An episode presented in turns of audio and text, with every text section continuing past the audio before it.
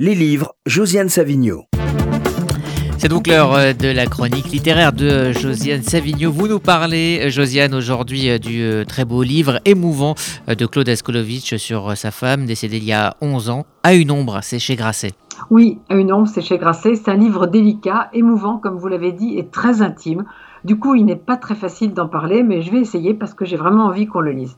Donc, il a fallu 10 ans à Claude Askolovitch pour écrire ce À son ombre qui paraît chez Grasset. Dix ans après la mort, comme vous l'avez dit, de sa femme Valérie, elle avait 44 ans. Ils ont vécu 20 ans ensemble, ils avaient deux enfants qui étaient alors adolescents. C'est évidemment une perte dont on ne se remet pas. Et pourtant, il aime encore. Il aime une autre femme et il y a deux autres enfants. Mais Claude Askolovitch, justement, se demande s'il a ce droit d'aimer encore. Il a le sentiment de tromper l'une des deux, celle qui est absente ou bien celle qui est là, et il ne sait pas trop laquelle des deux. Ce livre n'est pas seulement un tombeau de Valérie auquel vous faisiez allusion, c'est le livre d'une vie. Le livre d'un fils, fils d'un homme que l'on connaît bien ici à RCJ, Roger Asco, puisqu'il a dirigé l'Arche pendant très longtemps. C'est le livre d'un journaliste, avec les déboires et les joies de ce métier. Aujourd'hui, Claude Askolovitch fait la revue de presse de France Inter.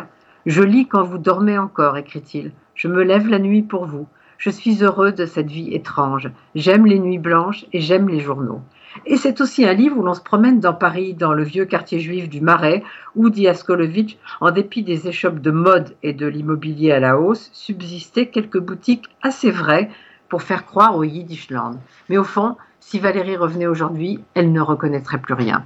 Faire son deuil, ça n'a pas de sens. La perte sera toujours là, mais j'apprends à surmonter l'étonnement de vivre, dit Claude Askolovitch, et ce vraiment très beau livre à son nombre est la preuve, comme il l'écrit, que la vie a plus d'imagination que nous. Alors vraiment, lisez-le. Je rappelle que c'est aux éditions Grasset.